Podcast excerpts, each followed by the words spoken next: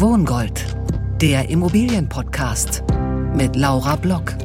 Ein Pioneer Original.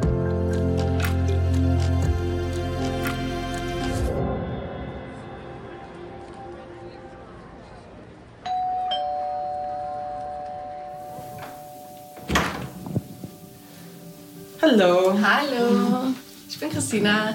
Hi Laura, freut mich. Komm rein. Danke. Genau, das ist unsere Dachgeschosswohnung, die wir jetzt letzte Woche verkauft haben. Mhm. 137 Quadratmeter. Das ist Christinas Wohnung und ich bin hier heute zu Besuch. Zusammen mit ihrem Freund und den beiden Kindern leben sie in einer knapp 140 Quadratmeter großen Dachgeschosswohnung mitten in Berlin-Steglitz. Ein schöner, bürgerlicher, aber vor allem auch sehr beliebter Bezirk. Hier eine Wohnung zu finden, ist ungefähr so, als ob man einen Sechser im Lotto hätte. Das hier. Wollen wir mal hochgehen? Ja, voll gerne. Genau, hier ist unsere Galerie mit der Terrasse Richtung Westen. Also hier hat man dann super schöne Abendsonne. Da ist unser Meterhohe Decken, zwei Stockwerke, zwei Balkone, verglastes Dach. Die Wohnung ist etwas ganz Besonderes und trotzdem hatten Christina und ihr Freund Probleme, ihre erste Eigentumswohnung zu verkaufen. Was vor einem Jahr innerhalb von wenigen Tagen vom Markt gewesen wäre, dauert heute Monate. Und dann haben wir äh, die Wohnung äh, offline genommen. Mein Freund hatte immer Angst, dass wir die verbrennen, wenn die zu lange online ist. Das ist ja oft so, ne? Mhm. Und dann haben wir sie für 795 nochmal reingestellt und hatten wieder einige Besichtigungen. Auch ein paar Angebote wieder, äh, eins bei 765.000 und ähm, bei einem super also von einem super sympathischen Pärchen, auch mit kleinem Kind, ähm, die irgendwie sofort äh, Feuer und Flamme für die Wohnung mhm. waren. Genau, so dass wir jetzt endlich am Freitag an die verkauft haben. Ja. Naja, die Geschichte von Christina zeigt, die Spielregeln am deutschen Immobilienmarkt haben sich geändert. Inflation und die Leitzinserhöhung der EZB haben die Preisschraube für Kredite ordentlich angezogen. Die Zeiten der niedrigen Zinsen, ja, die sind auf jeden Fall vorbei. Der Kauf einer Immobilie wird heute so für viele zu einer finanziellen Herausforderung. Potenzielle Eigentümer verhalten sich zurückhaltend, aber, und das ist doch jetzt auch mal eine gute Nachricht, das Interesse ist weiterhin da. Und damit herzlich willkommen zu der ersten Folge von Wohngold, der Immobilienpodcast. Mein Name ist Laura Block. Ich spreche gleich mit zwei Experten über die aktuelle Lage am Immobilienmarkt und ich gehe der Frage nach, lohnt sich überhaupt noch ein Kauf unter diesen doch recht komplizierten Umständen? Es gibt also viel zu besprechen. Den Anfang macht Professor Michael Vogtländer. Er ist Immobilienexperte am Institut der deutschen Wirtschaft. Er schaut mit einem doch recht nüchternen Blick auf die Lage und kommt zu einem sehr eindeutigen Ergebnis. Professor Vogtländer, geht es gerade vielen Verkäufern so wie Christina? Ja, tatsächlich ist der Verkauf jetzt deutlich schwieriger geworden. Wir haben ja vor eins, ja vor zwei, drei Jahren war es noch relativ einfach, eine Immobilie zu verkaufen. Man konnte sich kaum retten vor Interessenten. Jetzt sind wir einfach in der Situation aufgrund der höheren Zinsen, dass es für viele einfach nicht mehr so einfach leistbar ist, eine Immobilie zu kaufen. Auch Kapitalanleger sind deutlich kritischer geworden, vorsichtiger geworden und deswegen geht, äh, wird es im Moment einfach schwieriger zu verkaufen oder es dauert eben deutlich länger. Äh, bis man den Preis erreicht, den man sich auch wirklich vorgestellt hat. Sie sind äh, Professor für Volkswirtschaftslehre, sind auch Immobilienexperte am Institut der deutschen Wirtschaft und haben auch Ihren eigenen Podcast 1a Lage heißt der. Sie sind also absoluter Experte in Sachen Immobilien. Wie häufig werden Sie eigentlich auf Partys gefragt, soll ich mir jetzt ein Eigenheim kaufen, ja oder nein?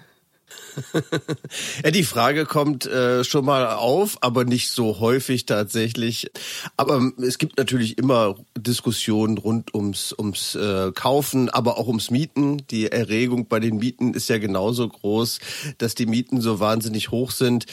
Aber ja, die, die Frage nach dem richtigen Timing, die wird häufig gefragt. Ne? Soll ich jetzt kaufen? Soll ich noch warten? Das sind beliebte Fragen. Und was antworten Sie dann? Naja, es ist immer nicht so einfach. Das ist ja auch das Besondere. Als Volkswirt schaut man ja so von oben herab auf den Markt. Ja, man hat die Vogelperspektive, dadurch sieht man vieles klar.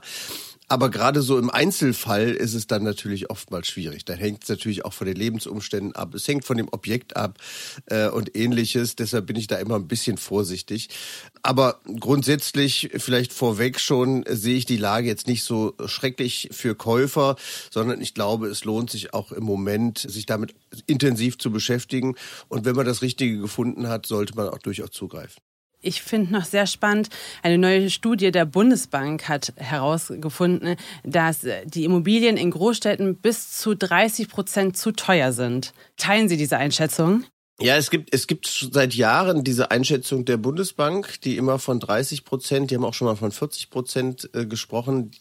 Es wurde auch immer damit vor einer spekulativen Blase gewarnt, ähm, aber sie ist halt nie geplatzt. Ähm, und eine spekulative Blase bedeutet ja, wir haben eine massive Überbewertung der Immobilien und dann kommt eine schlechte Nachricht, dann kommt eine ungünstige Entwicklung ähm, und die Preise rauschen da nieder. Das ist in Deutschland nicht passiert. Also wir haben die Corona-Pandemie erlebt und es ist nichts passiert im Immobilienmarkt. Im Gegenteil, die Preise sind sogar noch weiter gestiegen. Und wir haben die, den Ukraine-Krieg äh, gehabt, äh, den Beginn. Auch das wäre so ein typisches Ereignis gewesen, dass die Preise runterrauschen. Auch das ist nicht passiert.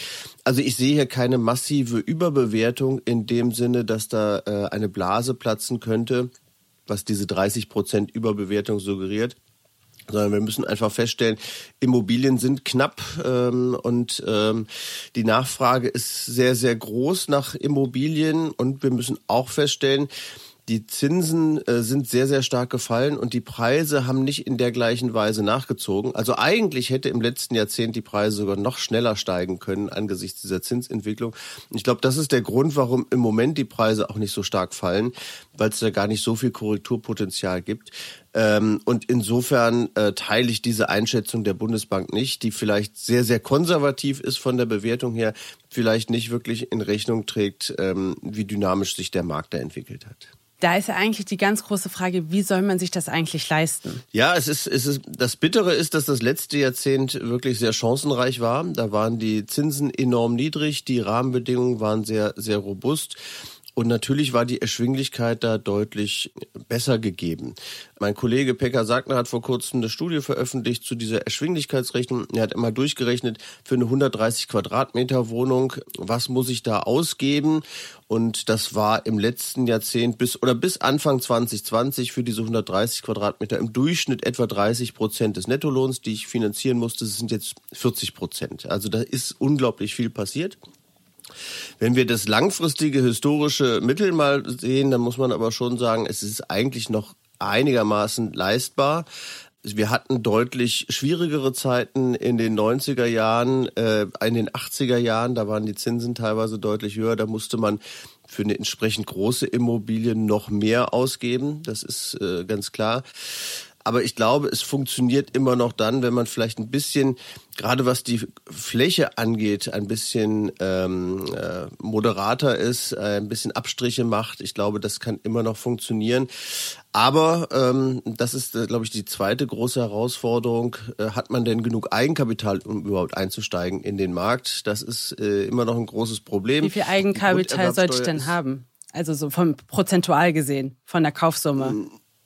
Naja, ich rechne immer so, äh, die Erwerbsnebenkosten summieren sich auf rund äh, 10 Prozent. Grunderwerbsteuer vor allen Dingen in einigen Bundesländern 6,5 Prozent, die Notarkosten, Maklerkosten je nachdem, Grundbuch und dann möchte die Bank natürlich auch gerne ein bisschen Eigenkapital haben. Also ich brauche so rund 20 Prozent an Eigenkapital und bei dem Kaufpreis von 500.000, was leider nicht so unrealistisch ist, in manchen Regionen vielleicht zu wenig, ähm, gerade für die Süddeutschen, aber das sind dann schon 100.000 Euro. Und wir haben das mal erhoben Etwa 15 Prozent der Mieter haben mehr als 60.000 Euro Finanzvermögen, also 85 Prozent liegen darunter. Und für die ist das dann eigentlich kaum stemmbar, überhaupt Eintritt in diesen Markt zu bekommen. Angenommen, ich wohne sehr günstig zur Miete. Also jetzt, äh, ich bin, glaube ich, ein sehr gutes Beispiel. Ich habe wirklich eine tolle Wohnung in Kreuzberg, ein beliebtes Viertel in Berlin und zahle 1000 Euro warm im Monat. Warum sollte ich dann aus meiner wirklich günstigen Wohnung ausziehen, um mir dann ein Eigenheim zu kaufen? Und die Kreditraten wären wären ja um ein Vielfaches höher. Ja, das ist eine, eine gute Frage. Also ich glaube, es muss auch nicht jeder Eigentümer werden. Aber äh, ich denke, wenn man sehr lange in der Immobilie wohnt, äh, macht das durchaus Sinn. Ich meine, wir haben die Besonderheit natürlich im deutschen äh, Mietwohnungsmarkt. Äh, umso länger ich drin bleibe, umso günstiger in Relation zu den anderen ist die Miete. Aber ich glaube, was man nicht unterschätzen darf, ist eben der Vermögensaufbau, den man mit einer Immobilie hat. Wenn Sie die gleiche Immobilie in Kreuzberg gekauft hätten, dann würden Sie Monat für Monat äh, eben tilgen, damit Ihr Vermögen aufbauen und Sie partizipieren an den Wertsteigerungen, die in Kreuzberg wahrscheinlich auch nicht so schlecht sind. Das heißt, am Ende, ähm, wenn Sie dann irgendwann ausziehen oder vielleicht in die Rente gehen und nochmal was anderes machen wollen, werden Sie ein sehr schönes Vermögen haben. Und das ist tatsächlich auch die, die Erfahrung, die man aus der Statistik ableiten kann. Wohneigentümer haben einfach im höheren Alter dann deutlich größeres Vermögen als Mieter. Die könnten natürlich auch in wohl diversifizierte Aktienportfolios beispielsweise investieren. Aber so freiwillig macht man das dann nicht, äh, sondern da gibt man vielleicht mehr aus an anderer Stelle. Und insofern ist Wohneigentum immer noch auch eine gute Chance, um ein entsprechendes Vermögen aufzubauen. Und wenn ich dann jetzt äh, doch eine Wohnung kaufen möchte, kann ich darauf hoffen, dass die Zinsen bald ein wenig gesenkt werden? Also da gehe ich tatsächlich von aus, dass wir über kurz oder lang äh, niedrigere Zinsen erleben. Eine Frage des Timings ist immer schwierig für Ökonomen, ja, wann etwas eintritt, aber die, Richtungs, die Richtung äh, ist relativ klar aus meiner Sicht. Wir müssen ja einfach sehen, wir haben über die letzten 30 Jahre stetig fallende Zinsen gehabt. Das lag auf der einen Seite daran, dass die Inflation runtergekommen ist. Auf der anderen Seite aber auch an der weltweiten Demografie. Ähm, die Zinsen sind, entstehen letztlich im Zusammenspiel zwischen Sparern und Investoren. Und weil wir alle älter werden äh, in den Industrieländern, gleichzeitig aber das Renteneintrittsalter konstant bleibt, müssen wir immer mehr sparen. Ja, wir müssen immer eine längere Rentenbezugszeit überbrücken. Und da das sich fortsetzt, wird sich diese Ersparnisbildung auch einfach fortsetzen. Und das wird tatsächlich die Zinsen niedrig halten oder wieder senken. Und deswegen, sobald diese Phase der Inflation äh, überwunden ist, sobald die Inflation merklich runtergeht, werden die Zinsen auch wieder fallen. Man sieht das übrigens auch schon am Zinsmarkt. Wenn man jetzt mal schaut, da gibt es eine Anomalie. Eine zehn Jahre Zinsbindung ist günstiger als eine fünf Jahres Zinsbindung. Das deutet eben auch darauf hin, dass die Banken genau sehen, okay, wir rechnen fest damit, dass die Zinsen wieder fallen. Deswegen müssen wir für die fünf Jahre jetzt im Moment mehr nehmen äh, als für die zehn Jahre. Wenn wir jetzt noch einen Blick in die Zukunft werfen, der Immobilienmarkt in Deutschland, wird das in Zukunft ein Eigentumsmarkt sein, ein Eigentümermarkt sein oder ein Mietermarkt? Ja, ich denke, der, der Wohnungsmarkt in Deutschland bleibt ein Mietermarkt. Wir machen es leider den, den Eigen, der Eigentumsbildung wahnsinnig schwer. Einerseits, weil wir so wahnsinnig hohe Erwerbsnebenkosten haben, sprich diese Hürde reinzukommen in den Markt ist sehr schwer. Auf der anderen Seite, wir haben auch gar nicht so diese Haltung für Wohneigentum. Also das ist immer faszinierend. In anderen Ländern ist das auch für zum Beispiel die sozialdemokratischen Parteien, ganz selbstverständlich, dass das Ziel sein muss, äh, die Arbeiterschaft ins Wohneigentum zu bringen. Äh, sowas findet man bei der SPD gar nicht, aber auch bei vielen anderen Parteien ist das kaum verankert. Also diesen Willen und diese, dieses Ziel, die Menschen ins Wohneigentum zu bringen, haben wir irgendwo nicht kulturell. Und ich glaube, so wie es jetzt weitergeht, werden wir eher sogar eine Stagnation in der Wohneigentumsbildung, vielleicht sogar eine rückläufige Eigentumsbildung erleben. Es ist tatsächlich so, dass bei den jungen Haushalten die Wohneigentumsquote schon seit längerem rückläufig ist. Und insofern bleibt der Wohnungsmarkt ein Mietermarkt.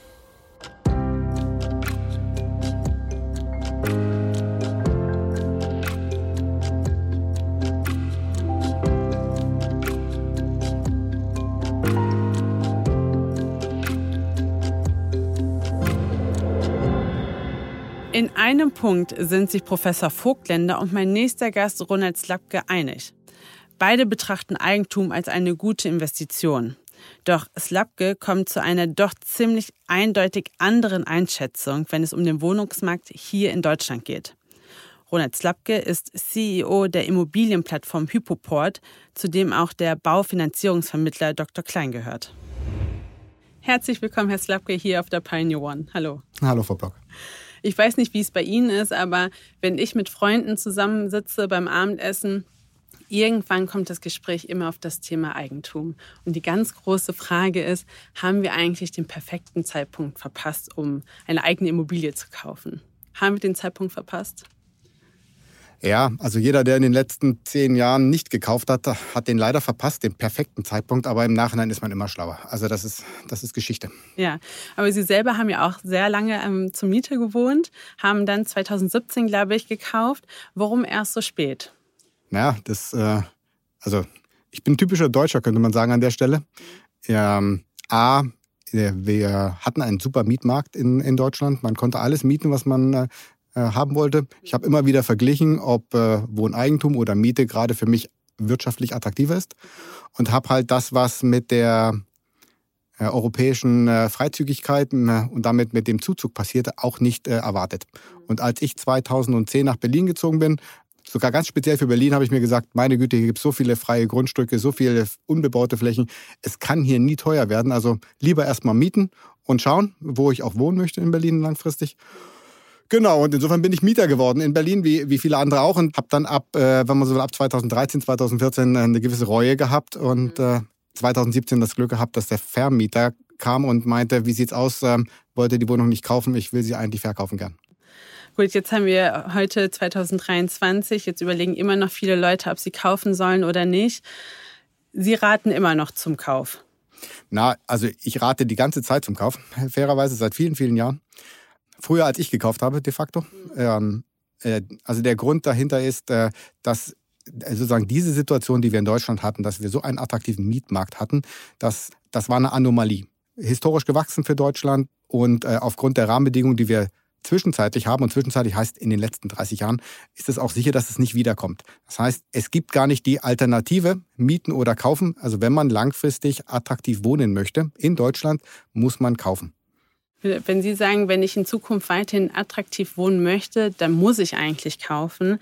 Aber die große Frage ist ja auch, wie soll ich mir das eigentlich leisten? Also vor zehn Jahren waren die Zinsen noch deutlich geringer. Heute sind sie ungefähr bei 4, 4,4 Prozent, wenn ich einen Kredit aufnehme. Das ist für ganz viele Leute ja eigentlich gar nicht machbar.